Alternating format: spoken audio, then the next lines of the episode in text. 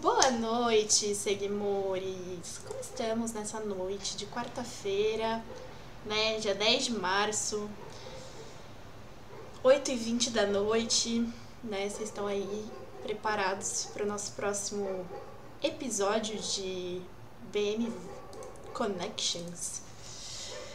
Hoje eu tô aqui com duas mulheres incríveis que já já vocês vão conhecer. Eu sou a Maria Luísa, né? Sou parte do, do marketing da Brimídia. Também você é moderadora aqui da roda de conversa de hoje. É, e eu queria, né, começar aí agradecendo a Brimídia por abrir esse espaço pra gente. Bom, o Dia Internacional das Mulheres, né? Por que, que ele virou o Dia Internacional das Mulheres? Basicamente, centenas de operárias morreram é, queimadas por policiais em frente a uma fábrica é, têxtil em Nova York, nos Estados Unidos. É, e elas simplesmente estavam lutando pela redução é, da jornada de trabalho e também é, o direito à licença maternidade. Uh, e que hoje, né, todo mundo tem licença maternidade. Todo mundo não, né? As mães têm licença maternidade nos seus trabalhos, né? E por esse motivo, em 1911, a Organização é, das Nações Unidas, né, a ONU, instituiu o dia 8 de março como Dia Internacional das Mulheres. É, também queria aqui agradecer a, a nossa parceira dessa stream de hoje, que é a Bordi. A Bordi, para quem não sabe, faz bordados feitos à mão em é, bastidores, camisetas, aquelas eco bags também faz. E o tema de hoje é Dia das Mulheres, né? Então, estamos aqui com Ni Santas, Ni Putas, Solo Mujeres, feitos pela Bordi. Obrigada, Bordi. Sigam arroba Bordi, underline, store, para vocês verem todas as camisetas que ela faz e encomendar a sua também. Ok? Então, hoje estamos aqui com a Gisele, Alves e a Karine, a Karina Silva. Ah, pera, tela errada. Deixa eu abrir os som de vocês aqui. Pronto, agora vocês podem falar. Ai meu Deus, mudei de aba. Peraí. gente, ao vivo a gente tem esses erros, né? Pronto. Tá tudo bem. Agora vocês estão online. vocês estão conseguindo escutar elas? Tranquilo? Tudo bem? Tudo ótimo? Muito bem. Quem é Gisele? Quem é Karina? Contem um pouco aí de vocês. Bom, eu sou Gisele, é, tenho 42 anos, sou mulher, sou mãe, né, mãe de um menino lindo aí chamado Miguel, é, mãe, é, mãe em tempo integral, né, conciliando com a vida profissional também. É, sou executiva de vendas de uma empresa de software e, e filha de pais maravilhosos. É isso. Karina? Agora acho que é você, Karina. Bom, meu nome é Karina, né? É, eu tenho muitas profissões, para ser muito sincera. Né? Sou uma mulher negra, psicóloga, acompanhante terapêutica, cantora, modelo. Dançarina, TikToker. TikToker, né? Nos momentos Karina, Karina, várias versões aí, né, Karina? Não, gente, tem que, tem que ter várias. Então, é mulher, né? Negra também, como ela bem pontuou. E eu queria começar aqui a nossa discussão com uma pergunta. Para vocês, o que é ser mulher? Quem começa? Só, joguem, joguem a moeda aí. Então vamos lá, vamos lá. Ser mulher pra mim é muitas, são muitas coisas, né? Ser mulher é ser dinâmica, porque a gente consegue fazer várias coisas ao mesmo tempo, né? Tem essa habilidade. É, enfim, faz a maquiagem dirigindo, é, faz o suco enquanto faz a comida, faz as coisas ao mesmo tempo, atende telefone, digita no, no celular, fala com o filho, briga com o irmão, várias faces aí. Então ser mulher pra mim é essa é a dinâmica. É, a mulher, eu acho que ela tem uma coisa da resiliência muito forte, né? Que ela consegue lidar com os problemas, superar os momentos difíceis, situações adversas, a pressão. Então ela consegue passar por tudo isso e ainda passar por uma TPM todo mês. Então, um monte de coisa ainda. Né? Então, para mim aí, é, fazendo um pouquinho do resumo, além de ser inteligente, ser é, uma pessoa feminina, né, forte, então fiz um resumo breve aí. mulher tem um monte de coisa ainda para falar, né, acho que eu dei uma resumida boa. Somos comunicólogas de nascença, né, basicamente, porque a gente fala que é uma coisa, ó, linda. Aí mulher é também junta assunto com assunto. Aí quando você vê, você tá falando de outra coisa completamente diferente. Eu adoro isso. Eu acho isso muito fluido. Sim, não é? A gente começa falando de, sei lá, de alguma coisa. Falando do, do café da manhã, daqui a pouco já tá falando da roupa, do sapato, do, do dente, do, do cachorro. Exato. Né? Várias coisas. É, uma consegue entender a outra. Isso que é o melhor, né? Porque a mulher acaba, acaba querendo ou não, acaba se entendendo ali nesse, nesse bololô. Total, total. Karina? Bom, acho que pra mim, além né, do que a Gisele disse, acho que também é uma forma de luta. Porque é isso, é, a mulher está literalmente lutando para resolver todas as coisas que precisam, né? Então, seja no âmbito político, seja no âmbito social, cultural, econômico, né? Pra mim, mulher é isso, mulher é luta. É, pra quem estava aí no nosso último podcast, né? Eu falei que pra mim ser mulher é desde nascença ser um ato político, né? Então a gente tá sempre aí quebrando barreiras de uma série de outras coisas além do nosso gênero, não é mesmo?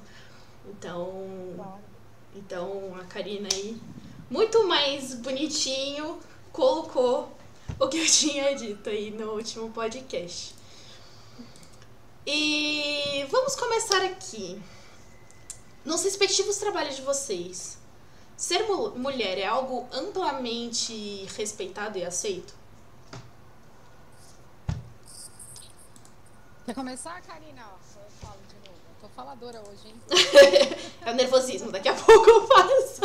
É, é, pois é, então. Daqui a pouco eu vou ficar mais tranquila, é isso? É isso, é isso.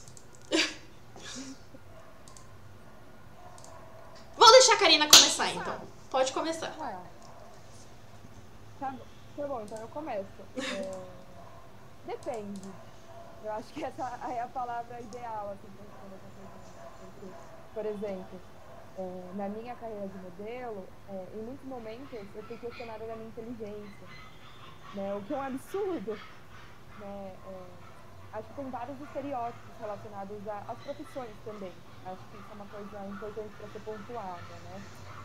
É, mas eu passei por uma situação onde um profissional, né, que, que- iria me contratar, questionou tudo, não questionou tudo da minha vida, mas questionou o quanto que eu tinha conhecimento sobre, por exemplo, é, fazer alguns filhos, ou, enfim, sobre essas coisas mais é, simples, muito entre aspas, né, é, da carreira de modelo, que é poder fazer passarela, né, que é poder fazer poses, e eu fui questionada de uma forma muito invasiva, né? É, pensando na área da psicologia em si, né, que eu também sou psicóloga, é, em nenhum momento eu cheguei a ser questionada num sentido invasivo, Uhum. mas acho que sempre tem aquelas é, alguns tipos, algumas perguntas típicas de paciente, do tipo, quantos anos você tem? Mas você não é muito jovem? Ah, mas aonde que você se formou? E daí eu fico pensando, será que com um homem, né, é, haveria esse tipo de pergunta? Porque eu acho que isso é uma questão é, importante para a gente poder pensar, né? Porque eu acho que a mulher é, é muito mais questionada do que o homem, de uma forma geral. É, eu acho que. Bom, eu também trabalhei na área da saúde, né? E eu acho que. Que na área da saúde tem muito disso, né? De, de questionarem. Eu acho que é muito menos gênero, muito mais idade. Tipo, mas você não é muito jovem pra ser médico, sabe? Eu acho que na área da saúde isso é meio que um paradigma. Tipo, ah, se você é muito jovem, você não sabe nada do que você está fazendo, né? Muito diferente do gênero, né? Eu, eu pelo menos vejo isso com amigos meus que são, são médicos, né? Se formaram em medicina. Então, eles são questionados mais pela idade. Então, esse questionamento da idade acontece, mas realmente eu acho que a gente é muito mais questionada do nosso, da nossa inteligência, né? Não só da nossa inteligência, mas da nossa expertise, né? Como mulher. Então, acho que nesse ponto. Mas é um bom questionamento, assim. Pode continuar, desculpa te cortar. Não, imagina. É, mas eu acho que é isso, assim. Em outras, outras áreas, não cheguei a ser tão respeitada quanto na área de modelo em si. Né? É, na área de cantora, às vezes, o que pode acontecer, né? Enfim, é, eu ainda estou bem no início, né? bem no começo, mas o que pode acontecer é questionar em relação a, a coisas técnicas, de gravação, por exemplo. Né? De, é, como, por exemplo, mudar sua voz, seja para mais agudo, seja para mais grave. Então pode ter esse tipo de é, desrespeito, no sentido de ah, a, a pessoa não tem conhecimento, a mulher não tem conhecimento sobre isso. E muitas vezes a mulher é muito melhor em determinadas profissões do que os homens. Lógico, também não vou generalizar, né? Acho que cada profissão tem, a, é, tem as pessoas boas e tem as pessoas ruins. Mas o que eu ando vendo, pelo menos na área da. Alô? Psicologia em si, Bem complicado tocar nesse assunto, pra ser sincera. Caraca, interessante isso. Bom, vamos passar a bola aqui pra, pra Gisele. É legal vocês falarem sobre isso, né?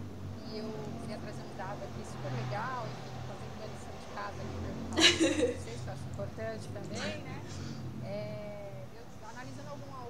Dados aí na, da população mundial, que são 7,6 bilhões de pessoas, a gente tem aí 88,35% né, é, por cento da população é, sem, sem, a, é, é sem a igualdade de gênero, então tanto homem quanto mulher, e, e eles têm alguma, algum preconceito quanto a mulher nas áreas como economia, educação, enfim, é, de direitos reprodutivos da mulher, então é, o preconceito né, na, na profissão em geral, ele acontece também entre mulheres.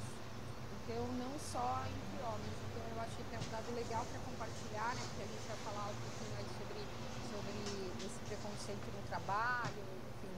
E, e aí eu achei um dado bem interessante para trazer para vocês. Uh, na profissão, eu não tive, de, de uma forma geral, o fato de ser mulher me atrapalhou, então eu não posso aqui trazer uma história falando que teve alguma, algum ponto que não me favoreceu, mas no, no fato de ser mãe, é, nunca me questionaram assim, ah, mas você é mãe, não sai do cargo, alguma coisa explícita de, de forma alguma, mas é, eu, percebo, eu percebo que eu sempre tenho que ter um plano muito bem organizado sobre ser é, mãe, né? Então eu preciso já no momento da entrevista, eu percebo que eles já esperam que eu fale assim, olha, não, tá tudo organizado, eu posso trabalhar porque eu vou ter, é, é, eu tenho onde deixar, eu tenho com quem deixar, tenho como ficar, então eles sempre esperam isso. E, e eles nunca, nunca me deram, é, eu acho engraçado porque nunca veio uma solução, olha, aqui você tem um espaço se você precisar deixar seu filho e tudo mais, então o, o contrário sempre veio, né, sempre teve essa... Essa preocupação se eu tinha já algum método organizado no caso, uhum. mas eles né, nunca foi proposto algo diferente. Então eu acho que nesse nesse ponto eu acho que é uma coisa a se pensar, né?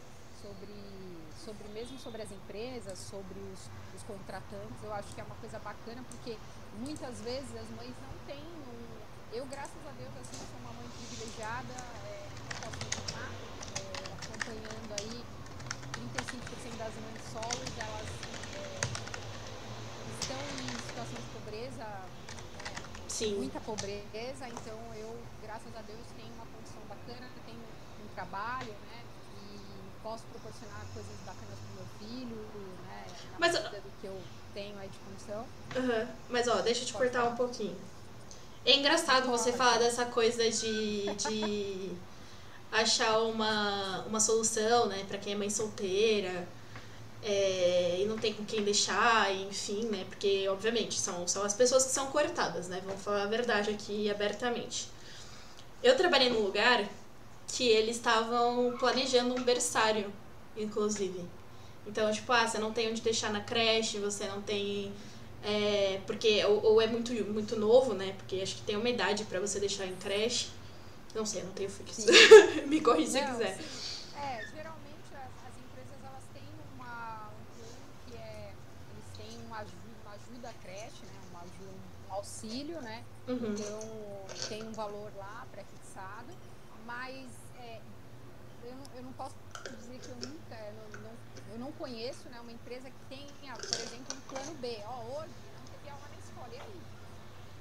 teve aula na creche, não teve é, hoje, enfim, é, não tem um espaço, um, um local, né, também para a gente fazer isso. Eu acho isso, eu acho que isso seria muito bacana se, se todas as, uh, as empresas, de forma geral, pensassem também numa solução legal dessa forma, sabe? Não estou nem falando de ter uma escola, de ter algo assim, mas um espaço bacana, um doce, alguma coisa assim legal, para também deixar a mãe mais tranquila, né? Sim. É uma loucura quando a gente tem, a gente sabe que no nosso gente tem coisas importantes para fazer, enfim, aquela loucura e às vezes é uma peça de trilho, tá? Porque sempre sai, né?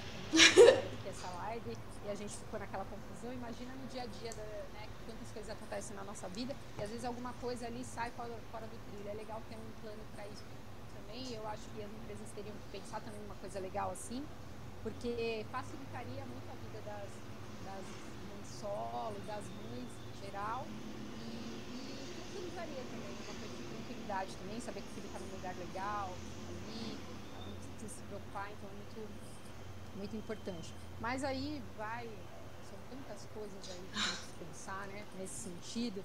É, a gente entra numa discussão tão longa aqui que a gente vai acabar nunca mais, tem muita coisa para falar. Com certeza. Mas, Mas olha só, é referente à sua pontuação, né, sobre um plano B, né, nas empresas, o Bruno B. Contini aqui no chat é, perguntou: vocês acham que o trabalho remoto poderia ser o plano B para alguns tipos de atividades? Ah, boa falar do trabalho remoto, hein, Bruno? O trabalho remoto é bom, mas deixa a gente maluca também, tá? Então eu tenho que falar que o trabalho remoto deixa a gente maluco. Por quê? Parece horário mais para nada, né? Porque as pessoas elas te ligam o tempo todo, é à noite, é 8 horas da noite, é 10 horas da noite, é não sei o que, é de manhã cedo. Então, assim, fica uma, uma loucura, mesmo você tendo uma rotina, porque eu tentei adaptar essa parte do trabalho remoto, porque agora a gente está fazendo isso, né? É, é, a, é a realidade atual, mas é uma loucura também, porque pensa que você tem que dividir aí, é, você tem que estar tá tudo muito bem é, organizado e mesmo assim ainda sai fora. Então, eu tenho a, a impressão que a gente trabalha bem mais trabalho remoto, mas é sim uma solução. Eu acho o trabalho remoto positivo. Eu acho que mesmo é, quando a gente passar por isso aí da pandemia, eu acho que vai ser bacana ter é, alguns dias da semana para a gente fazer esse trabalho remoto, porque é, né, o deslocamento em si, às vezes, todos os dias ele é exaustivo. Então, para quem pega o carro ali, vai no trânsito, é cansativo, né? Às vezes você gasta duas horas para ir, duas horas para voltar, e já perdeu quatro horas do dia. É, ter sim uma solução, é, é, é, o trabalho remoto fazer parte do dia a dia, sim, mesmo quando tudo estiver melhor aí com essa parada da pandemia. É, mas o trabalho remoto também é, tem que ser bem organizado. Eu acho que vocês aí também estão passando por isso no trabalho remoto. Vocês podem falar também, né? Porque olha, é uma loucura às vezes. Tem dia que eu parece que eu vou enlouquecer, vou sair gritando aí. Nossa, com certeza. É, Engraçado, como que é o trabalho remoto para você, né? Porque você é psicóloga, cantora, modelo. Você teve que parar com alguma das atividades? Ou. Então. É, acho que antes de qualquer coisa é bem difícil administrar. Sim. É, por um lado, eu gosto muito do remoto, porque é isso, você vai se organizando conforme seu tempo. Mas por outro lado, é, é muito difícil separar o limiar entre trabalho e descanso né? Porque é isso, por mais que você não vai perder horas, sei lá, no ônibus, né, de carro, indo para o trabalho, você vai ter que parar para poder lavar sua louça, para poder cozinhar para você, né, para poder lavar roupa, né? Então assim é muito difícil fazer é, esse diferencial, porque é isso, parece que a gente está disponível o tempo todo. E esse é o ponto, a gente não está disponível o tempo todo. E o quanto dá para é, olhar isso e perceber, beleza, acho que eu não dou conta. Né? Porque, é, assim, tem os lados bons, né, de você estar em casa, enfim, dá pra você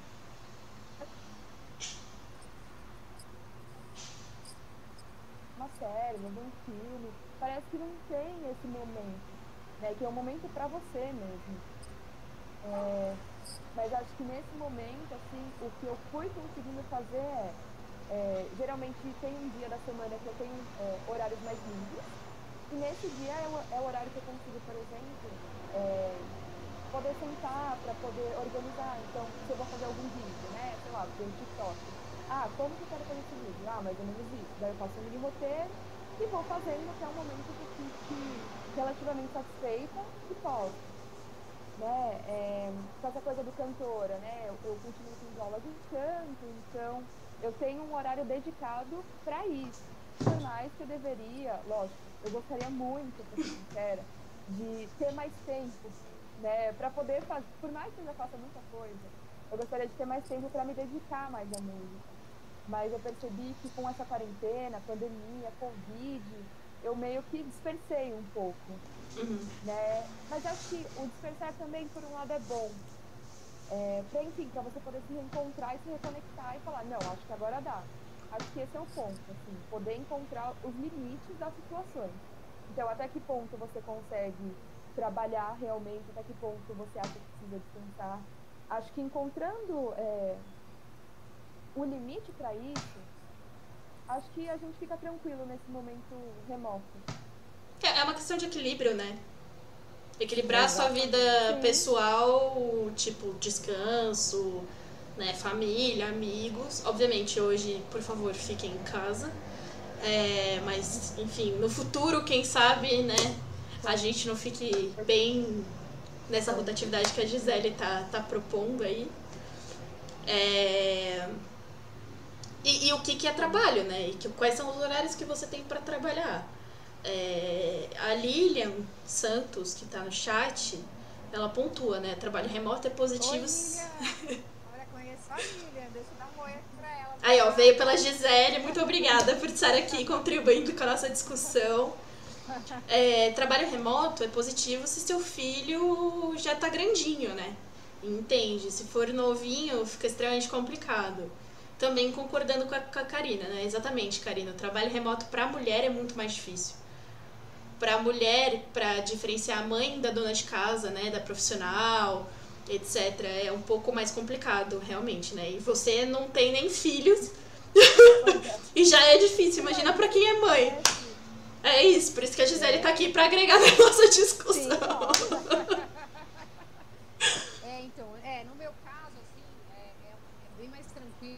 meu filho já tem 10 anos, então passou aquela fase super difícil da dependência, né, total. Mas você tem que dar banho, você tem que trocar. Aí. Ai, pelo amor de Deus, calma aí, vamos com calma nessa coisa. Bom ponto. É.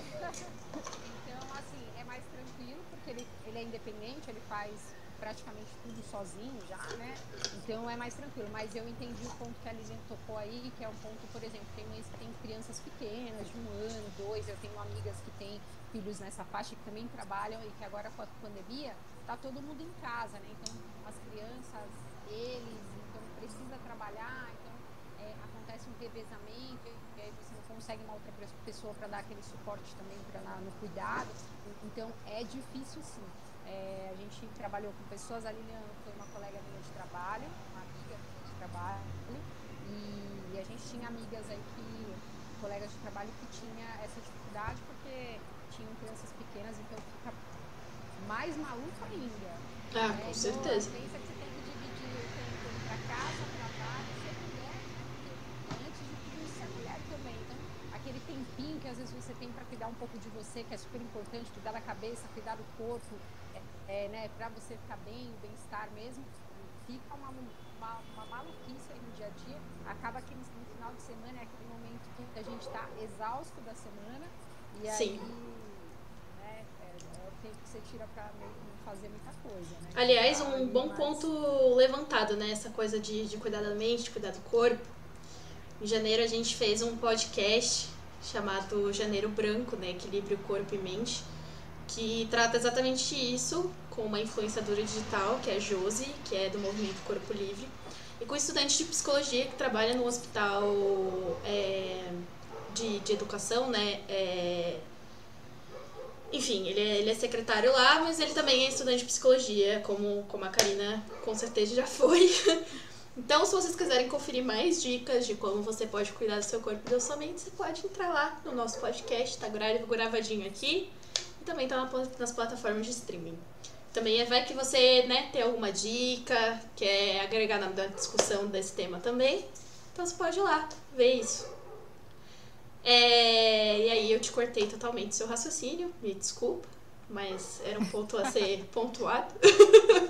Não, maravilhoso. Já vou lá também dar uma olhada lá para ver esse, esse podcast aí. Eu acho super importante, né? Porque é, a gente está falando aqui muito é, de ser mulher e tudo mais, né? Mãe, né? Mas a gente, a gente nunca pode esquecer que antes de eu ser mãe, antes de eu ser profissional, mais, a gente é mulher, né? A Exato. gente precisa cuidar, cuidar aí da nossa mente, porque com toda essa turbulência, todas essas coisas que, que acontecem no nosso dia a dia, e aí principalmente agora nesse momento de pandemia, que a gente está bastante em casa, né?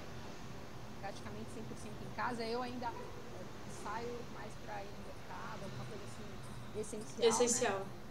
é essencial, mas a gente está muito em casa. Então, se a gente não cuidar dessa parte né, do corpo e da mente, a gente acaba ficando né, maluco aí, porque é um tempo bastante grande que a gente passa, e aí a gente precisa ter essa troca, precisa ter esse cuidado com a gente mesmo, né, né, no, no nosso dia a dia, é importante. Eu, eu, durante esse período de pandemia, eu comecei a treinar mais intensamente em casa mesmo, então eu faço os treinos em casa e eu vou te dizer que ajudou muito. Tira o foco de um monte de coisa aí que não servia pra nada, porque às vezes a gente.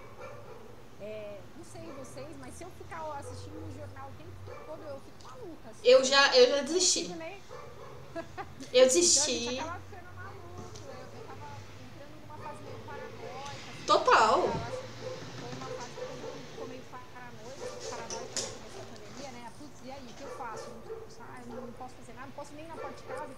Eu tava meio alucinando, assim, ficando meio maluco. E aí eu comecei a treinar e foi muito bom pra minha cabeça, mas é, é óbvio que é um resultado, né? O corpo acaba melhorando também, Com a certeza. saúde e tudo mais, mas a cabeça ficou bem melhor, assim, eu senti que o raciocínio ficou melhor, que a convivência com as pessoas ficou melhor, a tranquilidade, consegui ter uma paz, uma coisa mais tranquila.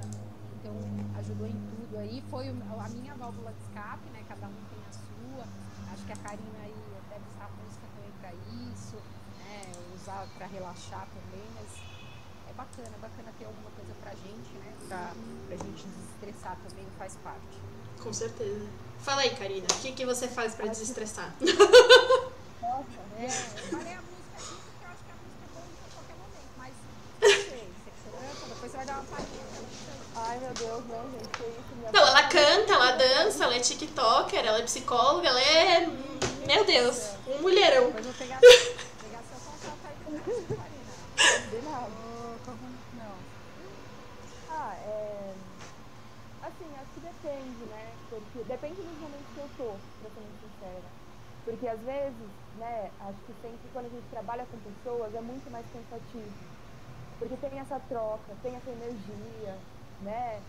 Então, é, às vezes eu preciso ficar só no silêncio, né? Porque pra mim isso é muito importante pra eu me recolher, pra eu poder voltar comigo e me reconectar, né? Porque, obviamente, quando você atende os pacientes, por exemplo, pode ter alguma questão deles que pode afetar em você. E esse é o ponto para você poder se cuidar, né? E, né, sou suspeita para falar, mas recomendo que vocês façam terapia. Dizer isso. Ah, maravilhoso. Óbvio. É, eu, fiz, eu fiz há um bom tempo atrás, eu tenho que voltar, eu acho que é, eu acho que todo mundo deveria fazer terapia, é uma coisa incrível, assim, eu acho maravilhoso. De autoconhecimento também, para vocês conhecerem melhor todas essas, essas partes aí. É, e eu queria te fazer uma pergunta, assim, você como psicóloga, atendendo, tem todas né, essas histórias que você acaba conhecendo aí, é, você também, eu, pelo menos eu já pesquisei algumas coisas, o, o psicólogo ele tem que fazer uma terapia também, né? Tem que fazer lá o tratamento dele também, pra, até para não ficar maluco aí com essas, todas Sim. essas histórias de vida que acabou ouvindo. E, e, é tranquilo? Como que é? Agora eu queria saber aí. É uma boa pergunta. Não, mas é uma boa pergunta. Tipo, como que é pra. É tipo você ser médico e aí você fica doente e você vira paciente, sabe? Tipo, eu tenho mais essa. É, essa associação, é, tipo, é, é o lado B total da fita, assim. Sim. Tamo, tamo é... falando quantos anos a gente tem, né, gente? Tá, desculpa. Ah, eu nem, olha, vocês têm cara de bebezinha, eu nem vou falar nada, viu? Eu acho que essa palhaçada aí. Pra mim é, é, é, meio loucura, assim, porque eu tô num processo onde eu tô terminando uma formação em psicanálise, né, que é, enfim, é a linha que eu uso também.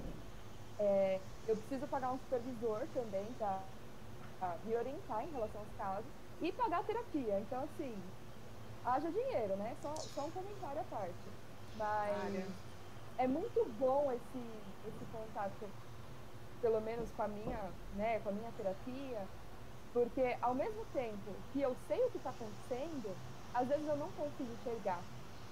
Né? Então, é, acho que a terapeuta, de alguma forma, ela vai pontuando, por exemplo, algumas uh, sabotagens. Né? Assim, dando um exemplo vago, mas não tão vago. Acho que. Deu uma travadinha. Caiu, não, deu uma travada. Ah. Volta, Karina. Então... oi, oi. Alô? Deu uma travada? Agora voltou. Tá, agora voltou, agora voltou. É ao vivo, né, gente? Ao vivo tem dessas, tá tudo bem. Sim, estamos te ouvindo, pode tá. continuar. É... Então, assim, é... porque isso, ao mesmo tempo que você está sendo atendido, você sabe é, o processo que ela está fazendo com você. Mas é muito mais difícil você aplicar em você mesmo do que você aplicar em outros pacientes, por exemplo. Né? Então, tem muitas coisas que, é, enfim, a gente vai aprendendo a nomear, né? Porque é, eu não sei se a gente cresceu com esse intuito de saber o que a gente está sentindo, né? de saber nomear o que a gente está sentindo. Muitas vezes a gente sente um incômodo, desconforto e a gente não sabe nomear o que é. Né? Então, acho que a terapia entra muito nesse sentido. E, e pra mim, assim, eu, eu faço terapia há nove anos. Nove Nossa. anos e meio, mais ou menos.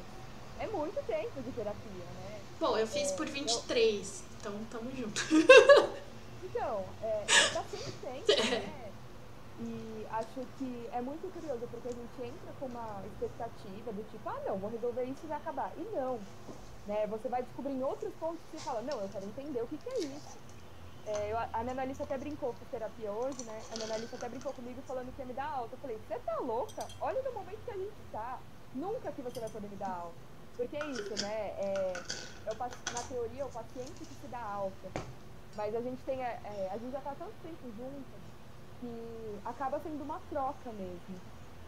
Né? Então, é. pra mim, isso é super. É, pra mim, isso é ótimo, sabe? Poder dividir com uma pessoa, um, as minhas experiências, enfim, e poder ter essa troca do conhecimento em si, porque o que ela, entre aspas, está aplicando em mim, eu sei o que ela está fazendo, né? Uhum. E você saber o que a outra pessoa está fazendo com você é muito bom, porque você não, não causa nenhum tipo de, é, de desconforto, né? Porque, por exemplo, eu vou dar um exemplo assim, da minha clínica, né? É, alguns pacientes que chegam, que são novos, que nunca fizeram terapia, só procuram e não sabem o que estão procurando né, não sabem como funciona a terapia. E é muito curioso porque eu estou vendo na área que tem muitos profissionais que não explicam. E aí eu te pergunto, como que você vai chegar, vai, no consultório, é, contar todas essas coisas e o profissional nem explica o que, que é, o que, que vai acontecer? Qual o sentido? Sim. Né? Então, assim, é, pelo menos na minha clínica, eu, eu gosto de explicar tintim por tintim, para que comece a fazer para que, que comece a ter algum tipo de relação com o paciente. É, é. tem que fazer sentido para ele também, né? Sim, Sim totalmente. Chegar, ela, ela já chega com algo que está incomodando. E aí se é, as coisas não ficam tão claras, se ela não se sente confortável e ela não entende o que vai acontecer dali para frente, eu acho que é, a chance de não dar muito certo é grande, né? Então quando você coloca para ele né, para o paciente, toda, toda essa parte, eu acho que é uma, já é um caminho que ele fica mais tranquilo para seguir. Sim. Sim. E isso eu acho que é muito importante, né? Porque, e, e pra mim, é, eu, eu acho loucura que os profissionais não expliquem pro paciente o que está acontecendo. Né? Pra mim, isso é. É, que nem você ir no ginecologista, a pessoa começar a te apalpar lá, né? Porque que, que é, somos todas mulheres, todo mundo sabe como é que é ir numa ginecologista. E você ficar, mas ué, como assim? Né? Tipo, eu não sei o que você faz, porque você tá me tocando, tipo, coisa esquisita, né? Tipo, ah, agora tira a roupa aí. É, Moça, calma, paga o jantar primeiro. Ô, Malu, Malu, você me lembrou, um ponto maravilhoso aí, porque é, eu sou muito feliz de ser mulher e eu voltaria mulher e se tiver que voltar mulher em todos os, os passos aí, eu voltaria mulher. Mas tá aí um ponto que é chato pra caramba, é ir ginecologista, Nossa. é exames, essas coisas de mulher. Puta, que parada chata. Não sei se só eu penso assim, eu sei que é importante, é óbvio, gente, faça todos os exames. Por favor, ver saúde em primeiro lugar. sim. Sim, é, eu fiz meu check-up agora, terminei, acho que tem duas semanas, fiz todos aí, todos possíveis, e, mas é chato. Nossa, sim. Falar que esse é um ponto que é chato, eu, eu acho que é um ponto um dos mais chatos aí de ser mulher, mas que é super importante que... E olha que engraçado, né? Eu não sei vocês, mas quando eu escolho ginecologista, né? Tipo, de repente preciso mudar de ginecologista por uma, um caso de força maior, né? Eu não. Eu tenho uma- um bloqueio, tipo, não é nem preconceito, mas eu tenho um bloqueio com ginecologista homem, cara. Então eu acho que é a única área que o homem sofre algum tipo de preconceito. Não, eu parei pra analisar e, tipo, cara, é real, assim. Eu acho que é o único lugar que ele deve se sentir como a gente se sente no dia a dia, né? Questionado, tipo, não, mas peraí, você é ginecologista por quê, né? Tipo, calma aí, né? Eu acho que. é, que engraçado isso, né? Que engraçado. Eu, eu tenho preco... eu, eu não consigo ir em ginecologista homem, gente. É, eu É já mesmo? tentei, mas pra mim também não funcionou. É um bloqueio, assim, sei lá. Não, bloqueio. Então, não sei se porque é, quando, quando eu comecei a ir no médico, né, que minha mãe me desde muito novinha, com pais, né, desde que eu virei adolescente, ela sempre, eu sempre fiz os acompanhamentos, é, mas é, ela tinha um médico que ela sempre passou, que era um médico homem, que era muito querido, inclusive, assim, super bacana, sabe, deixava gente super confortável, mesmo sendo homem, falando de um assunto tão feminino, né, então, de mulher, assim, e, e aí eu não tenho muito preconceito de ser homem ou ser mulher. É desconfortável, acho que com os dois. Eu me sinto meio que desconfortável com os dois. Eu já passei com mulheres que eram bem brutas, assim, bem. é, gro- é, um tratamento mais grosseiro, meio, sabe, meio radical, assim. Uhum. É, e já passei com homens super tranquilos também, que para conversar eram bacanas. É, não tenho muito é, essa, esse problema. Eu, eu tenho problema com, com os exames em si, eu acho que é, é chato. Sim. É chato. Você tá ali tirando a É desconfortável, né? É, aquela coisa ali. Você não vê a hora de terminar logo. Eu fico nessa sensação assim, puta, termina Total. logo, vamos logo aí. Sim. Acaba logo aí rapidinho, vamos, vamos, vamos, vamos. Já quero já acelerar esse processo, não é assim, né? Cada um tem- Infelizmente. Mas eu queria já piscar e já tá saindo do consultório. Mas fazer o que? Faz parte, é importante. Todo mundo aí tem que fazer seu exame, os exames anuais, pelo menos, né? O Por favor. uma vez por ano, que é importante para prevenir várias coisas, câncer de mama, é, câncer de útero, enfim, todas essas coisas aí, se você tem esse acompanhamento, pelo menos anual, acho que já é, traz aí uma tranquilidade, se você descobre algo muito mais cedo, é muito mais fácil de tratar. Então, Com certeza. Eu recomendo, tem que fazer, e é isso aí. Mudei E- também, hoje eu tô mudando tudo aí, as questões aí. Não, tá tudo Qualquer certo. Coisa, qualquer, coisa, qualquer coisa você puxa na orelha. Não, aqui a gente tá falando de ser mulher, estamos sendo mulheres, né? Então tá tudo bem, tá? Aqui é o espaço nosso, gente. É isso. É, voltando pro, pro ponto que a, que a Karina falou, né, que você perguntou, Gisele, dessa coisa de, de ser terapeuta e passar por terapia, né? A Rita de Cássia Campos, ela fala, boa noite, admiráveis. É a famosa questão de equilibrar o... Ah, gente, peraí, deixa eu te atrapalhar de novo, Malu Rita, maravilhosa. Obrigada. Mais uma pessoa aí vinda da Gisele. A Gisele, a Gisele é popular, gente. Eu vou chamar a Gisele pra participar de todos os podcasts. Caramba, essas pessoas são maravilhosas. Obrigada, gente, pelo apoio aí. Bom, é, boa noite, admiráveis. É a famosa questão de equilibrar o profissional do pessoal. Sou professora e sou aluna todos os dias, né? Então, tem essa parte. É, e a Luciana fez uma pergunta pra Gisele, mas eu vou deixar a Gisele um pouco quietinha, porque ela já falou demais. E eu vou fazer uma pergunta pra Karine, pra Karina. Karina, você me perdoa, eu vou te chamar de Karine por muito tempo, mas não é, não é por mal, tá bom? Tá tudo bem. É, eu sou péssima com nome, gente. É, você como mulher negra, né? Porque você falou dessa parte que você sofreu preconceito. é, Preconceito não, né? Mas um, um certo assédio, digamos assim, é, na sua carreira de, de, de modelo e tudo mais, né? Foi questionada por uma série de coisas. É, e aí eu queria trazer um pouco o lado é, racial, né? É, étnico, na verdade, porque raça só existe uma que é humana. É, em quais aspectos, né, o, o tratamento que as pessoas têm contigo se diferenciam com, com, com o tratamento que elas têm com uma pessoa branca, né, na, na, assim, 100% iguais, o que muda é o tom de pele, sabe? Tá. Você tocou numa pergunta bem difícil, assim, porque... Não, isso tá tudo bem, tá? É. O que que acontece é que, assim, eu tenho uma questão de passibilidade. E daí você vai me perguntar, tá bom, o que que é isso? Exato. É, eu, por ter... Eu sou negra, mas eu tenho a pele... a cor de pele clara. Né? Então, o que, que significa isso? Que para pessoas brancas, eu posso passar como branca. Né? Por mais que eu tenha traços assim muito explícitos, né? Tipo, boca grande, né? nariz largo, tenho cabelo crespo, sou de trança, né? Mas eu tenho cabelo crespo. Então, assim, eu, eu posso passar como branca. Tanto que isso foi uma questão para mim durante muito tempo, porque quando, porque assim, você se descobre mesmo, né? Hum. Por mais que o outro zoe característica sua, você se descobre. Então, é, isso foi uma questão pra mim, assim, durante muito tempo. Porque é isso, como que eu posso ser negra se eu tenho a pele clara? É, mas é isso, conforme eu fui né, fazendo terapia, é, eu fui compreendendo que é isso, né? Existe a questão do colorismo, onde os negros existem diversos tons de pele. Então, por exemplo, existe um negro que é albino, né? É, e pra mim, é, por exemplo, é totalmente diferente é, uma mulher negra é, de um tom mais retinto comigo, porque ela vai sofrer mais racismo, ela vai sofrer mais preconceito que eu. Mas isso não impede que eu também é, não sofra algum tipo de racismo, né? Então, é, não dá pra fazer esse tipo de comparação de quem sofre mais racismo.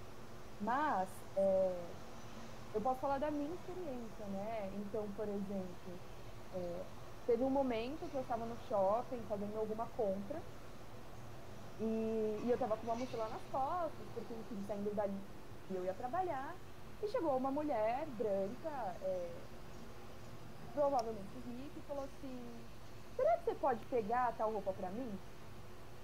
E, tipo, naquele momento, eu olhei aquilo e, e eu fiquei meio que sem reação, né? E a questão é, é sempre muito sutil, né? Essa coisa do racismo. É muito sutil.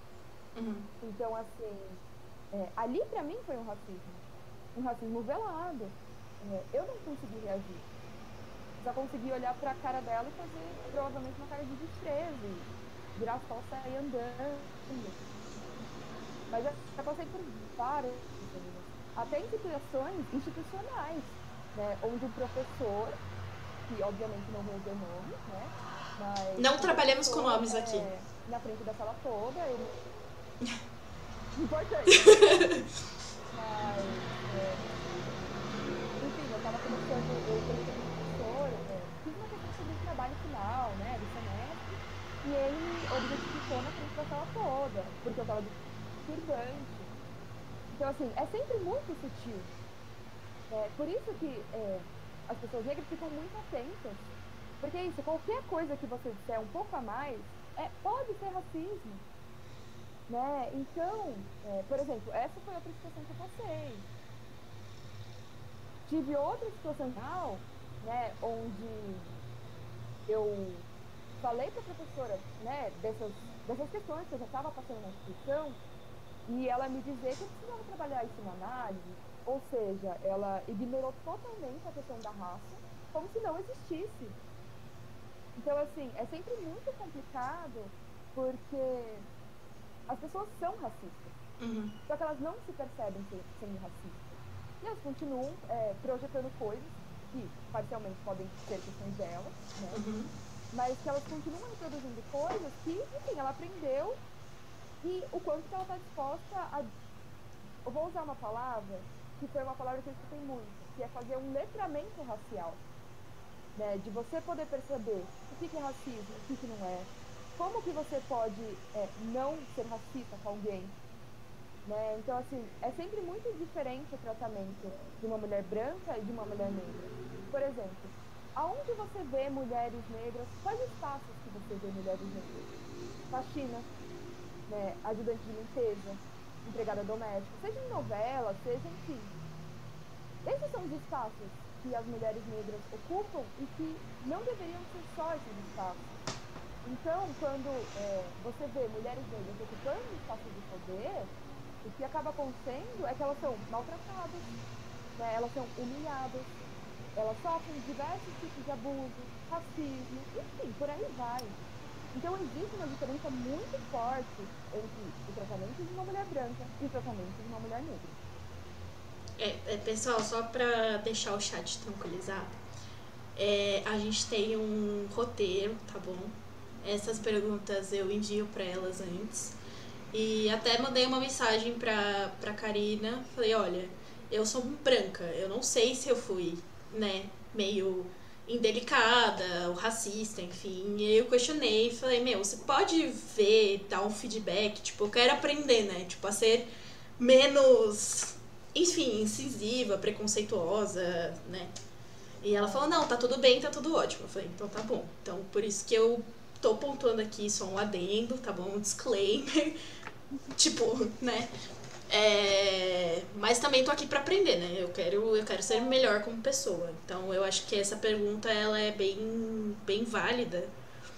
Inclusive, assim, é, eu assisti um documentário uma vez na Netflix que chama Ela é linda quando ela está brava, que é sobre o movimento feminista dos anos 60, né? Que também estava acontecendo ao mesmo tempo o movimento dos Panteras Negras e tudo mais nos Estados Unidos. Sim existe uma diferença, não, não exatamente conceitual, mas uma diferença de luta é, que, que o feminismo retrata, né? Entre o feminismo branco e o feminismo negro? Então, é uma pergunta complicada. Desculpa. É, não, tudo bem, mas é, o que acontece é que a gente sempre vai ter que pontuar essa questão econômica, social, cultural, política. É, porque é isso, né? Por mais. Vamos pensar numa pirâmide. Ah, eu gosto de fazer analogia assim, enfim, vou fazer analogia. Se a gente pensar numa pirâmide, né? De homens e mulheres. Primeiro, vem o homem branco. Segundo, vem a mulher branca. Terceiro, vem o homem negro. E quarto, vem a mulher negra.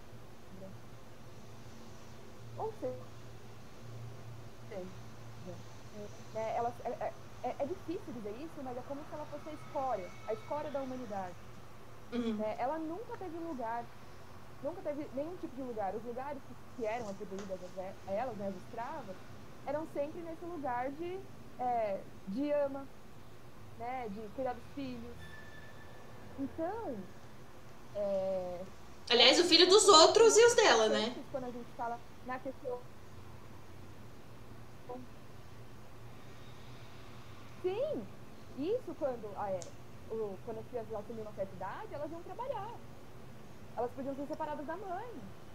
Né? Então, assim, é, acho que a, posso estar enganada, mas na minha concepção, é, uma das pautas importantes. Você está travando um pouco. Um pouco não, bastante. que está dentro do movimento negro, unidade feminina, entre as mulheres, mas tem a dororidade, que é a empatia das mulheres é, negras ligadas pela dor em comum. Então, assim, quantas mulheres negras já não sofreram, né? É, sendo escravizadas, sendo humilhadas, e, e, pensando num contexto geral, né? Não só é, anteriormente, mas acho que até no momento atual que a gente está vivendo. Né? Quantas mulheres negras você vê assumindo um lugar de poder realmente? Então, assim, é, acho que o movimento negro vai muito nesse lugar, né, onde a gente tenta ter uma luta antirracista, uhum. né, é, lutar contra a opressão de classes, é, lutar numa esfera de gênero também, acho que isso é muito importante. Então, acho que talvez o que possa, uma das características que pode diferenciar é a questão da dororidade e da sororidade. Né? É, é isso, a sororidade está muito relacionada a mulheres brancas. É, e, a, e a sororidade muito relacionada às mulheres negras. É, onde é isso, a gente tem uma mesma, uma mesma dor de uhum. nunca ter tido um lugar, nunca ter tido é, um momento onde a gente não fosse silenciada. E acho que a luta se refere muito mais a isso. Ufa. É... Não, pô, é legal saber disso, porque às vezes a gente. Não, ufa, tipo, é muita, é muita, é muita dor pra eu absorver, assim, eu acho. É muita informação. Enfim, que, que deve ser pontuado, né? Mas é, deu até aquele, aquele, aquela apreensão, sabe? Assim, aquela dor no peito que você fala, caralho, tipo, desculpa. é, poxa, é, é, é, é muito difícil, né? Porque eu sou branca. Eu sou branca, tipo, transparente. Tanto que assim, a minha luz é, é um pouco mais amarelada, eu tô verde, basicamente. Então, é. Então, assim, é muito difícil eu, eu tentar. Nunca, nunca vou estar no, seu, no, no lugar de uma mulher negra. Então, olhar pelo lado do outro me, me traz essa dor, sabe? Tipo, eu sou uma pessoa muito empática. Então, tipo, me deu até aquele apertão no peito, sabe? De tipo, caraca, eu, eu preciso de certa forma ajudar, né? Ou, enfim, tentar ser uma pessoa melhor por essas pessoas, né? Não por elas, mas para elas, né? Desculpa, é o termo um pouco diferente, né? E a Luciana Cruz, ela fala, né? Sou negra e já fui contestada por ter cabelos lisos e nariz fino, diferente de quem me falou, sendo ela branca, com nariz largo e cabelos crespos. Foi um dos únicos momentos que sentiu um tom é, racista. É, tem Desculpa, tem essa diferença, Imagina. porque é, pessoas brancas, elas podem nascer com características negras, mas isso não significa que elas são negras. E isso pega muita gente, porque é isso, a gente está falando de colorismo, né? É, é, a questão da negritude pode ter é, pessoas com nariz fino, pessoas com nariz é, mais largo. Tá tudo bem, mas é importante fazer essa diferença. Podem ter brancos sim, com algumas características negroides, mas isso não significa que a pessoa é negra. Né? O que é, define é o tom da pele. Pra ter... Só pra eu entender. Desculpa, eu não Acho sei se essa pergunta tem, foi. Tem a questão do pele. Não. Tô aprendendo. É, acho que tá tudo bem. É, que bom que você está disposta a aprender, porque tem muitas pessoas que não acreditam que racismo é mito, sabe? Então, assim. Imagina, racismo no Brasil não existe. Né? É, não existe. Enfim. Então, assim, é, acho que é importante as pessoas estarem abertas para poder olhar para isso. Sim. Né? Lógico, se perceber racista é uma puta dor né? Porque até o momento você não se via racista. Daí quando você se percebe tendo atitude racista, você fala, meu Deus, e agora? Uhum. E acho que esse é um ponto, né? É, só para eu voltar um pouco para não perder, é, acho que tem questões fenóticas, né? É, acho que tem a questão da pele, é, pode ter a questão da ascendente também, descendente. Só que é isso, só porque seu avô é negro, por exemplo, não significa que você é negro. Mas que sim, você teve é, é, uma ancestralidade. Mas é isso, o conjunto é questões fenóticas, questões biológicas, é, a questão da ancestralidade, que também é um ponto, é a junção, para falar a verdade. Aí sim você pode dizer se a pessoa é negra ou não. Mas é isso, pessoas brancas podem sim ter o nariz mais largo, ter cabelo crespo, mas isso não significa que eles são negros. Sim. Tá, É. tá, tá claro, tá um pouco confuso. Não, não, eu, eu entendi. Eu, eu acho que entendi, chat. Vocês entenderam? Gisele, você entendeu? Olha, eu, eu confesso aqui que eu fiquei com um pouco de dúvida. Então, é, bom, tendo essas características negras e tendo uma ancestralidade, uma descendência aí do avô, enfim, é, ainda assim ela não pode se considerar uma pessoa negra. O que, o que, em, que ponto é que ela, ela deve achar eu sou negra ou não sou negra? É, qual que, eu queria entender um pouco é, esse funil aí, né? Ela, ela que se intitula ou não? É alguém que vai dizer para ela? assim, Eu queria saber sobre essa, essa parte aí. Peraí que a Karina travou um pouco. Pergunta, é, Voltou. sim.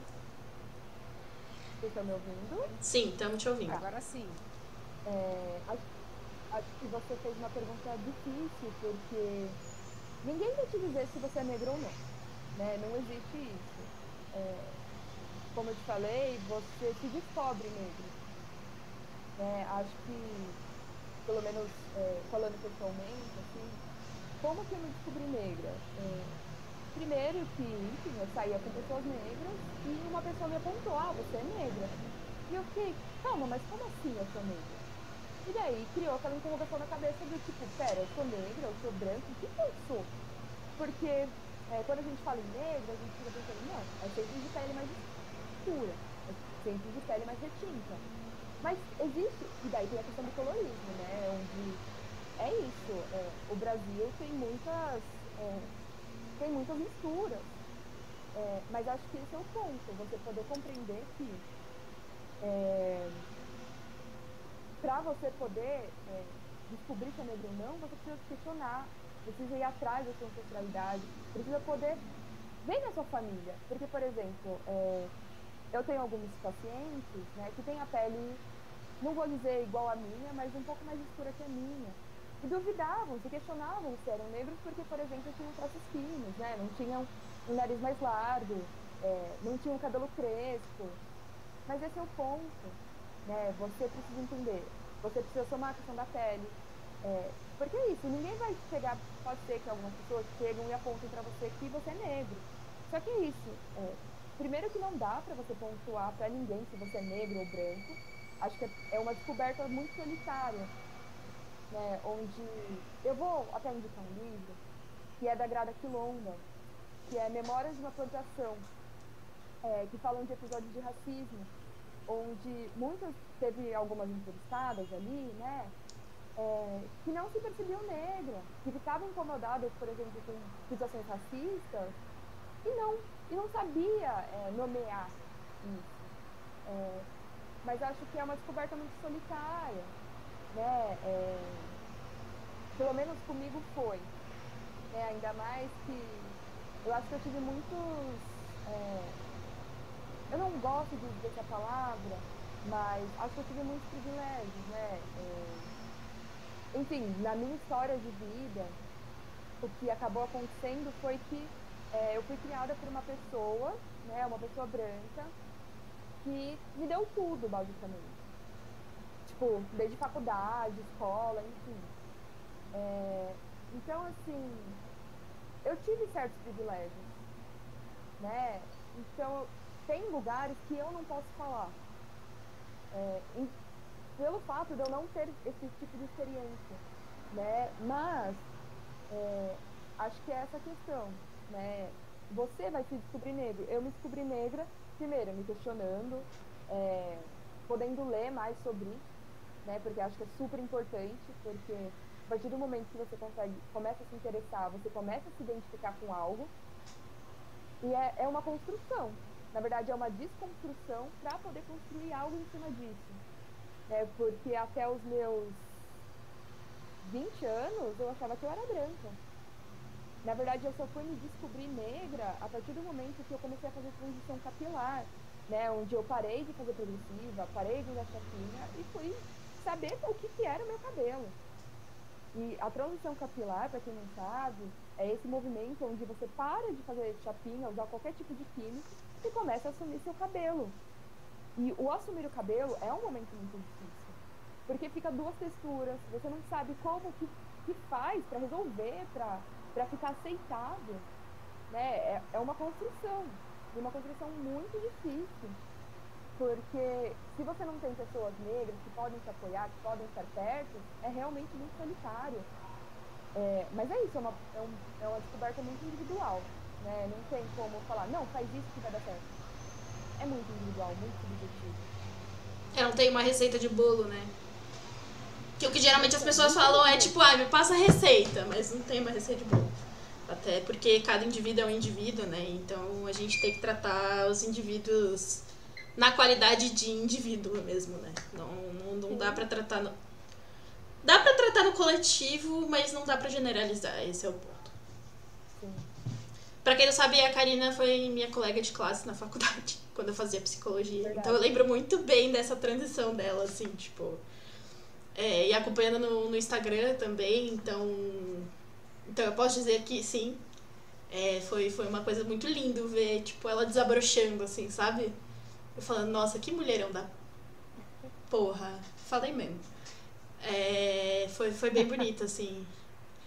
Não é, porque eu conheci ela, era toda tímida, sabe? Tipo, reclusa na dela. Tipo, tinha lá as amigas, mas não saía da, daquilo, sabe? Tipo, ver ela se desabrochar pro mundo, assim, foi uma parada muito que me inspirou como mulher até, sabia? De falar, nossa, cara, quando eu crescer, eu quero ser que nem ela, assim, sabe? Tipo, empoderada, porque, cara, é muito empoderamento, assim. É, se vocês tiverem, né, o privilégio, tiverem interesse, sigam a Afro Katrina lá no Instagram, que, cara, é uma viagem surreal, assim, para pro desenvolvimento, assim, de verdade. Eu fiquei impactada. Aí ela começou a postar uma só de modelo, eu falei, nossa, cara, ela mudou totalmente de pessoa. É, é foi... bizarro, né? Porque eu não me reconheço mais. Tipo, aquela Karina da faculdade, meu, pra mim ela nunca existiu, assim. É, é muito bizarro, assim. Terapia também, né, gente? De novo. Fazoterapia. Se vocês tiverem a oportunidade, porque na terapia você descobre coisas sobre você que você nunca tinha imaginado na vida. E assim, é, por conta da terapia, eu acho que eu me descobri. Agora, sim, eu sei quem eu sou, eu sei o que eu devo fazer, eu sei o que eu preciso fazer. Então, assim, cara, acho que a terapia foi, assim, o lugar onde eu pude me questionar e falar, meu Deus, o que, que eu faço com tudo isso? Né? Porque já ouvi de uma pessoa que o se tornar negro tem um peso muito grande. Porque é como se você fosse obrigado a precisar se posicionar. E você não precisa se você não quiser. Né? Mas é como se as pessoas esperassem que, ah, já que você se negro, então você tem que estar lá ativo em todas as pautas sociais, raciais. Não, você não precisa. Né? Porque é isso, é, de novo, é um movimento muito individual. E quando você estiver pronto para, só vai. É lógico, eu falo como se fosse fácil, obviamente. Não, claro que não, mas é que nem não, se assumir mulher, né? Você bater no peito. Não, é uma pessoa trans, por exemplo, bater no peito e falar, olha, eu sou mulher. Ou até mesmo a gente se aceitar e falar, cara, beleza, eu sou mulher, tipo, o que isso significa, né? Eu acho que independente se é uma luta racial, uma luta de gênero, acho que essa descoberta ela acaba sendo um pouco um pouco mais solitária, né, como você falou, até pelo fato de que a gente é ensinado a competir. Então é assim, é, é sua amiga tem um namoradinho que você queria ter então você vira, tipo, nossa, sua amiga, que era, tipo, super amiga, vira a grande odiada do, do rolê, né? É, tem esse ponto, que, que inclusive a Gisele pontuou muito bem com aqueles dados que ela trouxe, né? De, de a gente acaba sofrendo, inclusive na mão de, de muitas mulheres, né? É, é tem esse ponto, tem o ponto de que o nosso corpo, ele é muito. Não pode falar do corpo da mulher. Né? Então eu trouxe isso no último podcast que a gente falou sobre prazer feminino. É tabu, né? A gente falou sobre prazer feminino. Então, olha só o tamanho do tabu que a gente resolveu desconstruir. Ponto número um. Ponto número dois. É, Nossas mães não sentaram com a gente e falaram, olha, então é o seguinte, o seu corpo tá mudando, né? E quem, e quem passou por isso é privilegiado, tá? Porque geralmente nossas mães não sentaram com a gente e falaram, olha, seu corpo tá mudando, você vai ter desejo de, né, fazer outras coisas com o mesmo gênero, com gênero, gênero oposto, enfim. Não. Enquanto com o homem, era sempre assim, ó, filho, senta aqui. Então, agora você vai pegar muita mina, não sei o quê. Tipo, existe uma explicação. Eu tive educação sexual na escola e era 100% voltado ao falo, né? Ao, ao pênis. Nu- Nunca era em torno da vagina. Tipo, o que, que a gente quer? Era sempre o que eles queriam. Então, é não deixa de ser essa coisa, né? De, de, de ser solitário. Porque eu não tive o apoio da minha mãe, por exemplo. Pra me assumir mulher, pra bater no peito e falar, nossa, vamos, vamos. Entendeu? Eu precisei chegar na faculdade, eu precisei ser uma pessoa escrotíssima quando eu fazia psicologia, porque eu era uma pessoa muito escrota. É... Porque eu, eu era uma pessoa muito crua, né? Eu não sabia. Tipo, pra mim, a minha verdade era, era a verdade, entendeu? Porque foi o que me ensinaram. E eu cheguei na faculdade, tipo. Enfim, crua de tudo. E eu precisei sair da faculdade de psicologia, entrar numa faculdade de administração, sair de casa com uma mão na frente e outra nas costas pra falar, tipo, beleza. Então eu cheguei no ponto que ou eu me desconstruo e mudo quem eu sou, entendeu? E me aceito como mulher e bato no peito e falo, é isso, ou o bagulho vai ficar doido, entendeu? Então, ninguém pegou na minha mãozinha e falou, então você é mulher, vai acontecer isso, isso, isso, isso. Então, de certa forma, eu acabo me, me colocando no seu lugar como descoberta de, de negra, né? Mas no meu caso é como mulher, né? Então, eu tentava esconder o meu corpo. Porque eu não conseguia aceitar quem eu era, sabe? Tipo, era uma parada muito difícil pra mim. E eu acho que eu nunca contei isso pra ninguém, gente. Parabéns, isso tá gravado pra posteridade, então é isso. Só tá na boca do mundo agora. É, é isso. Mas é que vocês me deixaram confortável pra compartilhar, entendeu? Que E bom. acho que é importante você poder compartilhar isso para as outras mulheres poderem entender que não é só com elas. Sim, Né? Com muitas mulheres isso acontece o tempo todo. exato. Eu também, eu não tive esse privilégio da minha mãe sentar e falar, olha filha, vamos conversar. Não, foi muito do nada eu fiquei menstruada e falei, meu, e agora? O que é isso? Eu achava que eu tava tendo um. Ai, como é que fala quando você sangra, sangra, sangra, sangra e nunca para? Geralmente é interno. Hemorragia. Eu tava tendo uma hemorragia. Eu falei, nossa mãe, eu vou morrer, vamos pro hospital. Tipo, nesse nível.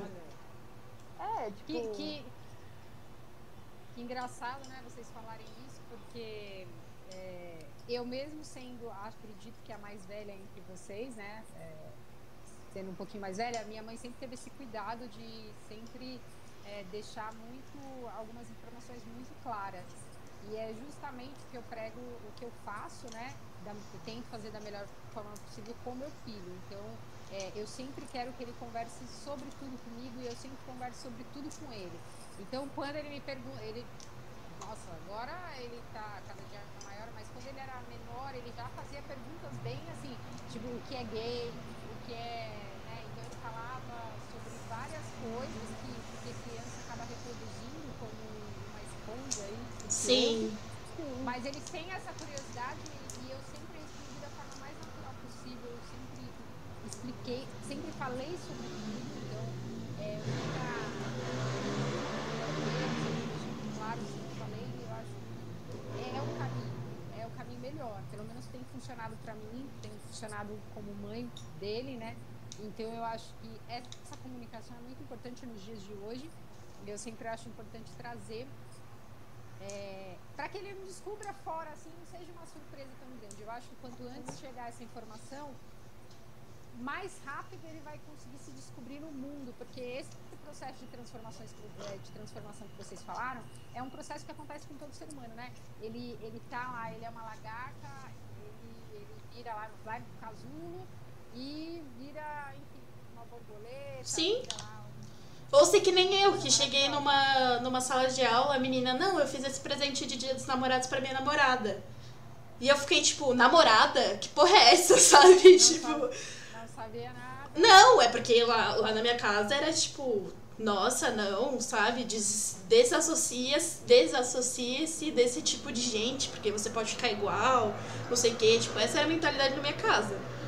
Então imagina eu chegando com os meus 19 anos na faculdade, a menina, a primeira coisa que a menina me solta é, ah, é caixa de, de aniversário. Não era nem de dia dos namorados, de, de, de aniversário pra minha namorada. É, é, então, eu Entendeu? acho que ainda bem que hoje tem melhorado muito isso, né? É óbvio que a gente ainda está longe de estar no, mundo ideal aí, perfeito, mas tem melhorado mais. Eu acho que as pessoas estão, estão é, entendendo que isso aí é, vai, vai acontecer cada vez mais, né? Você vai ver mais casais homoafetivos, você vai ver isso cada vez aí mais fluido. A gente tem visto em comerciais, a gente tem visto é, em filmes e, e cada vez tem tido mais esses, esses títulos sendo trabalhados, essas questões. Sim. Então eu acho que a gente está num caminho aí melhor do que, por exemplo, se a gente considerar 15, 10 anos atrás, então a gente está num, num caminho, num processo. Ainda tem muita coisa para ser vista, claro, a gente ainda vê casos aí de violência contra a mulher. Eu também é, pesquisando muito sobre, sobre a mulher, é legal que a gente descobre tanta coisa, né? Coisas que às vezes a gente nem tem muita ideia, mas a gente está aí num, num, num país como o Brasil, que a gente tem 212 milhões de habitantes, a gente tem 52% desses milhões são mulheres. Mas a gente é minoria, tá? É, minoria- tá ok? minoria. A gente ainda, ainda, a gente ainda sofre muito é, na questão da violência feminina, né? Então a gente, é, nos dados do, do ano passado, se eu não me engano, a gente teve aí mais de é, chamados aí contra, contra a mulher, né? De, de sobre violência feminina. A gente acontecia um a cada cinco minutos, então é muita co- coisa, né? A- é, acumulando todos, todas essas informações, você fica meio que, caramba, olha isso. Um né? estupro a cada oito minutos. Caramba, olha isso, é, é muito louco. Fora a agressão né? Violência, violência física é um a cada dois minutos. Olha, é uma loucura. É que eu acabei de escrever o artigo do blog sobre isso. Olha, e aí feminicídio também, que parece que cada vez é, aparece mais. Mas eu acho que já tinha muita coisa no terceiro ano. Sim. Mas agora a gente consegue ver isso mais em informações e, e é muito mais, mais divulgado. Mas eu acho que acontecia muito é, já nos tempos passados, acontecia muito e só agora a gente vem tendo uma noção da quantidade do que acontece, né? E a gente fica amedrontada, Sim. é, porque a gente percebe que a gente precisa é, de proteção, é, de respeito, né? Então acontecem várias coisas, coisas que às vezes as pessoas não percebem, mas que elas vão fazendo no dia a dia, né? Coisas bobas. É, outro dia eu estava no Uber é, e, e tem aquela, aquela piadinha, né? Que eu acho que deve acontecer aí em outros formatos, mas ah, quem você é, né? A pessoa tá dirigindo, eu sou mulher, eu tô dentro do carro, mas ele. Mas você sabe que eu fiz a minha versão dessa piadinha? Eu fiz minha versão dessa piadinha. Porque meu pai é o rei de falar, tinha que ser mulher. Ah, corre porque ela já te viu. Tá bom. Comecei a dirigir. Aí sempre que eu busco meu pai de carro, aí alguém me corta, aí eu falo, só pode ser homem. Aí ele, que isso, filha, não sei o quê. Ah, ué, você não fala só pode ser mulher? Então, eu falo só pode ser homem, porque só homem faz cagada no trânsito que nem vocês. Né? Que nem essa, que aconteceu agora. Porque você já viu mulher cortando lá da última faixa da, da, da marginal até a, a primeira? Não. Entendeu? Só homem faz isso, gente. E estatisticamente isso é real. Pra vocês terem uma noção, as mulheres são as, as, as, as pilotos, digamos assim, mais seguras do trânsito. Se mais mulheres dirigissem, o trânsito seria mil vezes mais seguro do que os homens. A gente é muito mais. A gente respeita muito mais regras de trânsito do que os homens. Então, a próxima vez que você falar, ah, só podia ser mulher, pense nesse dado, tá? Pense nesse dado. É, essa, essa é uma, da, é uma das, das coisas que a gente, que a gente ouve sempre aí, né? Mas tem, tem várias outras. É, o fato de, às vezes, passar por situações, né, que incomodam a gente no dia a dia, passar por pessoas e, e tem aquelas cantadas escrotas que a gente ouve, é, Ai, que são péssimas, né, coisas horríveis que eu nem, que nem, nem quero repetir aqui, mas a gente sabe o que acontece, por ser mulher aí a gente passa por isso, e é mesmo chato. Eu, eu acho engraçado quando, quando tem aqueles vídeos que fazem, é, como se fosse uma pegadinha, né, e a mulher canta o homem, e, e a gente percebe o quanto ele fica sem graça, né, é, quando tem aquelas coisas bem, aquela abordagem bem sinistra, que é, chega até ser sinistra. Que a gente chama de piada de pedreiro, né? Sim. Mal associado também, mas enfim. Exato. E, e, quando a gente coloca o homem nessa posição, ele fica. Ele, é realmente aquele sentimento, né? É que a gente no dia a dia a gente acaba se acostumando, não gosta, continua não gostando, né? Mas é, algumas coisas a gente acaba se acostumando. É, mas é isso, né, gente? Infelizmente. É, infelizmente. Infelizmente. A Luciana Ribeiro pontuou. Espero viver. gente, é assim, eu vou chamar ela pra todos os podcasts real agora. Deixa eu falar, outra luz também que estava aí, também aí, ó, um beijo, as duas luzes aqui. Espero viver para ver todos os seres humanos, para ver todos os seres se olharem como simples seres humanos. Trocar, olhar, aprender, reconhecer sem olhar a cor. Todos somos iguais sim e cada um tem o seu espaço. E a Luciana Cruz, né? A Lilian Santos ah. falou, concordo, Luciana, e a Luciana Cruz falou, realmente temos que aprender a ver além da aparência, mas é processo evolutivo e individual necessário. Nossa, a gente tá com mulheres incríveis, não só aqui, né, mas no chat também. Nossa, então vamos lá, vai. Pergunta pra Gisele, que eu tô aqui segurando, da Luciana Cruz. Gisele, em algum momento você achou que não conseguiria conciliar maternidade e trabalho? Como que você lidou com isso? Olha, sempre, toda vez, eu sempre acho que nunca vou dar conta, tá? Então, essa pergunta aí. Mas, é, é, vem, vem aquele lance que eu falei no começo, que eu acho que a mulher, ela tem um negócio, né, do dinamismo, mas é, ela, ela acaba arrumando um jeito essa. É, na verdade, a gente fica até com culpa, né? Será que eu fiz o tanto que eu poderia e tudo mais? É, mas acaba dando tudo certo, falar por mim, é, mas já teve vezes que eu pensei em sair correndo, falei, não vou dar conta, em sentar e chorar, e falar, putz, é agora, mas graças a Deus e, e a minha astúcia, né? é, acabou dando tudo certo. Eu acho que a mulher tem isso muito forte, né? Quando ela se vê é, mãe e tem a parte profissional, ela acaba conseguindo colocar aí tudo na sua caixinha, conseguindo organizar. No começo ela fica maluca mesmo. Acho que quando, logo depois que eu fui mãe, tem aquela mudança do corpo, aí se sente feia, a autoestima tá lá embaixo, acontece com a gente e, e, que a gente não consegue entender muito bem. Ai, será que vai passar? E, e foi uma loucura, assim. É, esse período foi bem difícil.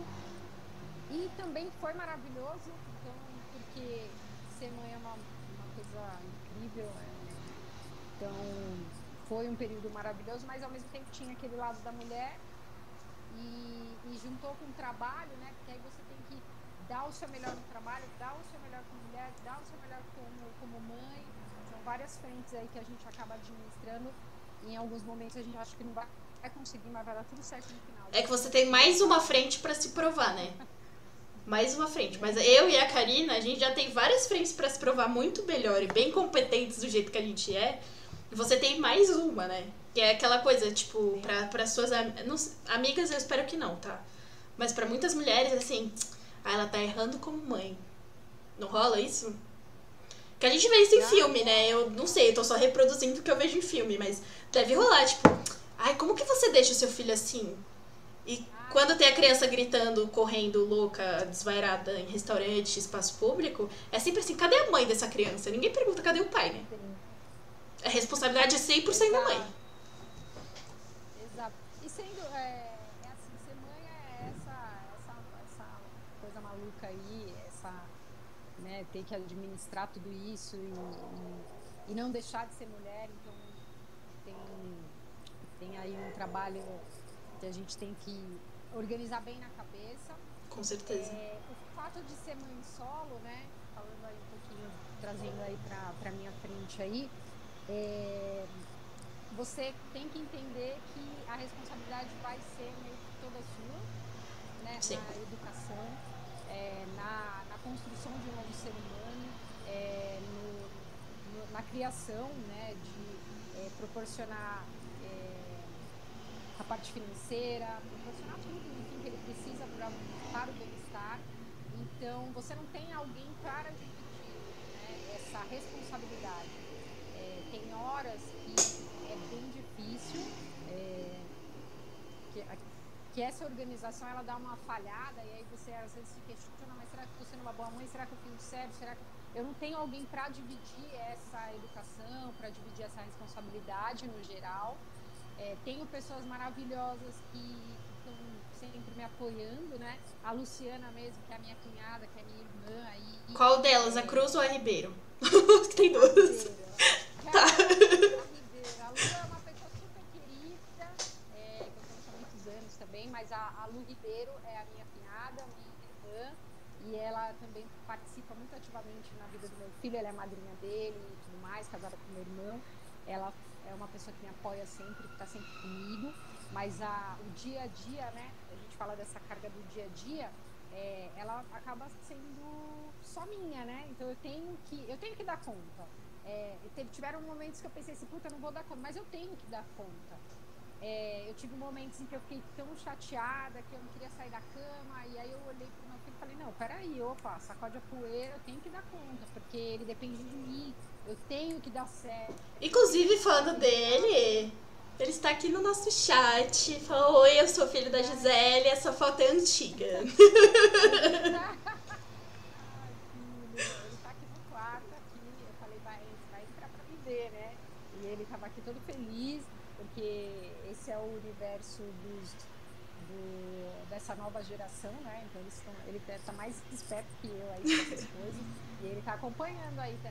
Eu convoquei todo mundo, entendeu, Malu? Falei, Não, é isso. Eu gosto assim, entendeu? Agora tá convocada sempre. Todo mundo aqui tá convocado sempre. É. Não, tem que ser, gente. Só vamos, entendeu?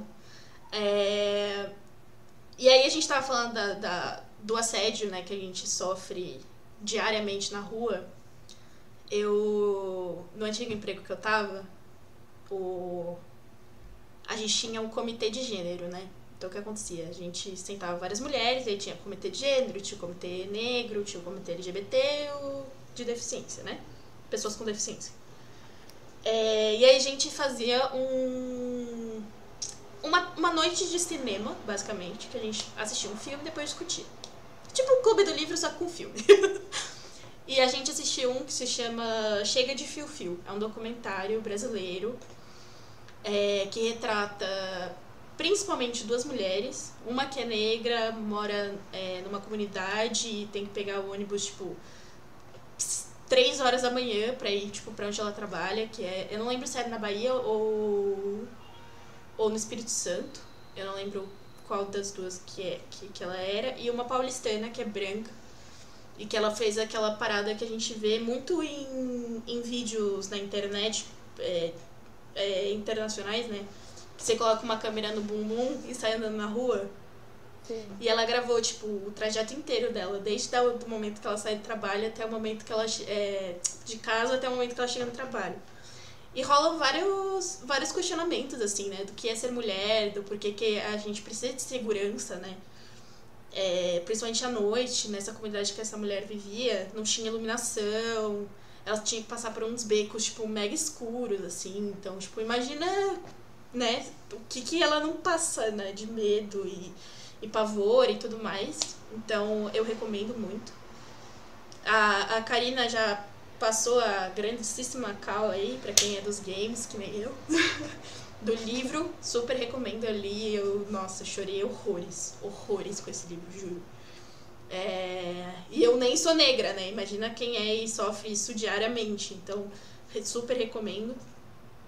Também recomendo o documentário que eu pontuei, né? Que é o, o ela, é, é, ela é Linda Quando Ela Está Brava, que fala sobre o começo do, do feminismo, né? Do movimento feminista dos anos 60. E as sufragistas, que foi o primórdio do movimento feminista, que foi pela luta do voto é, na Grã-Bretanha, que é nos anos 20, inclusive. É, esse filme é estrelado pela Meryl Streep, então, por favor, assistam. É incrível esse filme. É, falando um pouco sobre esse documentário sobre o início do, do feminismo, vocês sabem como surgiu o feminismo? Não. Pra falar a verdade, eu nunca cheguei me aprofundar, assim. Começou exatamente com questionamentos sobre educação sexual nas escolas.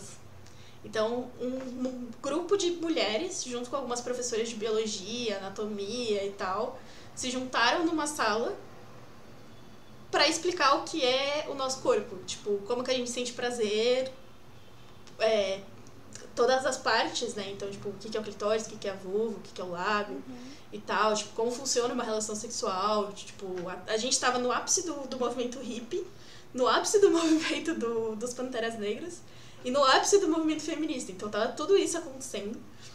E elas não sabiam por que, que elas sentiam prazer, ou como sentir prazer, ou como se entender como mulher.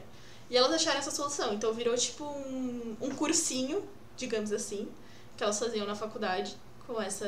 E, e chamaram várias, assim, chamaram mulheres negras, mulheres asiáticas, mulheres brancas, tava todo mundo ali na mesma sala, entendeu? Aprendendo a mesma coisa. E foi assim que elas falaram, meu, a gente precisa se unir e lutar pelo nosso direito de ser a gente. Então, muito louco, né? Tipo, se questionando que nem a gente está se questionando aqui, que começou o movimento feminista. Tá vendo? Então vamos montar o um movimento aí também. vamos só seguir o movimento. O movimento já existe, só vamos seguir. Não, outro, outro movimento, Malu. Não, o feminismo já existe. Já é um movimento. Ah, tá. Então a gente vai. A gente montar vamos pensar num, Vamos pensar em um movimento. é. Bom, estamos chegando ao final do nosso podcast. Ah. ah.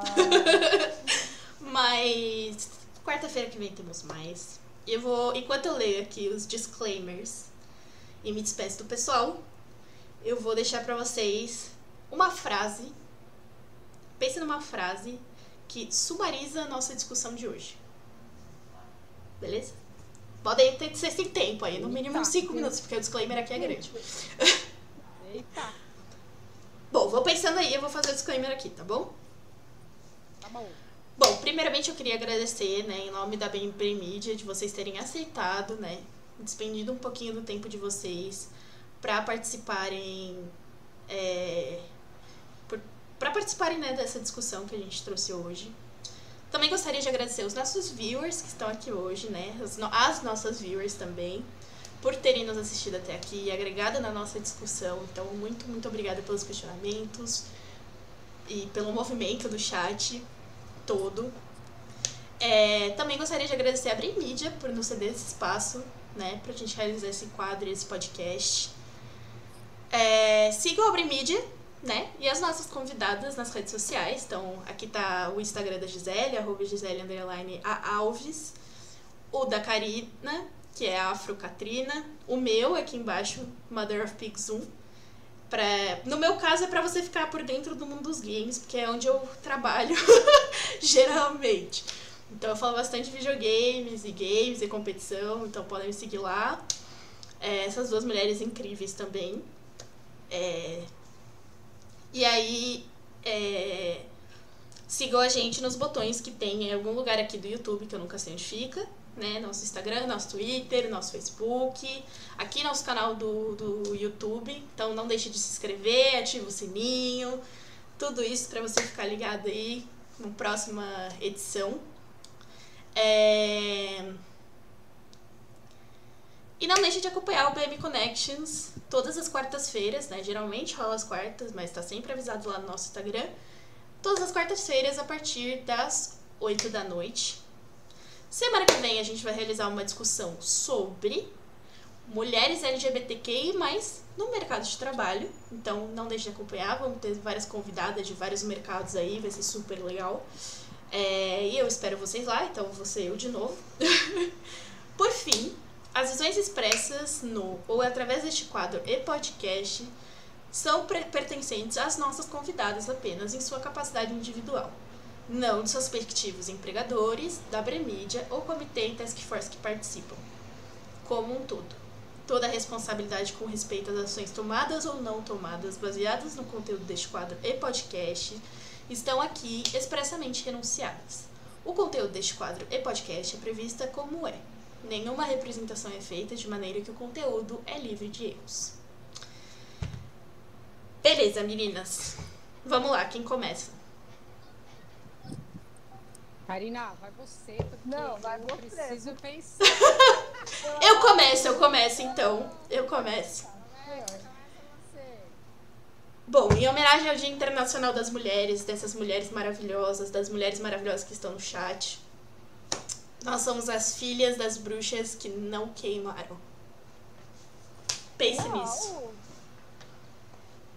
É verdade. É verdade? Tem muita verdade nessa frase e muito peso. Sim. Olha. Vai, só vez, Karina. Ai, meu. Deus. É, Ah, acho que eu vou voltar para a primeira pergunta que você fez, né? Sobre o que é ser mulher. E acho que é isso, né? O nosso espaço é o espaço da luta. Então, sempre que a gente perceber que a gente não dá conta, para, pensa e se olha de novo. Porque acho que a gente sempre conquistou muita coisa e acho que a gente pode conquistar muito mais. Maravilhosa. Vai, Gi. Ah, bom, eu, eu pensei numa frase que eu deixo no meu Instagram que eu acho que vale aí para o nosso momento, para a mulher, para o ser humano em geral, que é a gente entender os nossos medos e jamais deixar que eles sufoquem os nossos sonhos. Então eu acho que essa frase permeia aí minha vida aí. E, e é isso, assim, eu sempre tento entender eh, o medo de forma geral, mas nunca deixo que ele me atrapalhe no meu dia a dia. É isso. Se tiver medo, vai com medo mesmo, filho. É isso. Exatamente. Só vai. Como, Não, não Como deixa o mulher. medo paralisar. Como mulher, como mãe, como pessoa. É isso, só vai. Bom, todo mundo aqui mandando os parabéns pra gente no chat. Parabéns a vocês por abordarem esses assuntos que abrem margem pra muito papo. Lilian, um beijo pra você, muito obrigada por fazer parte disso tudo também, não é mesmo? E todas vocês e todas vocês que estão aqui conosco. Então, é, a gente tem um podcast anterior, né, como eu falei, o primeiro do nosso mês de março, que é o mês da mulher aqui na Brain Media, que a gente está celebrando. Então, esse mês todo a gente vai falar só de mulheres, olha que incrível. Então é um mês todo só pra gente. Mas todo É. mês é mês da mulher, tá bom? Por favor. Por favor. Todo dia. todo Exato, exato. É, então, o nosso último papo foi sobre o prazer feminino. Conversei com a Carol, que é CEO de uma sex shop, e com o Evandro Palma, que é terapeuta corporal, né? Faz massagem tântrica e tudo mais. Então, a gente abordou isso. Hoje estamos falando do Dia Internacional das Mulheres. E na próxima quarta-feira a gente vai falar sobre mulheres LGBTQI+, no mercado de trabalho. Beleza? Então eu vejo vocês aqui de novo neste bate-local, neste bate-horário, às 8 horas da noite. E para essas meninas maravilhosas, essas mulherões, né, que estão aqui com a gente hoje, um beijo, boa noite para todas vocês. Beleza? Beijo, boa noite.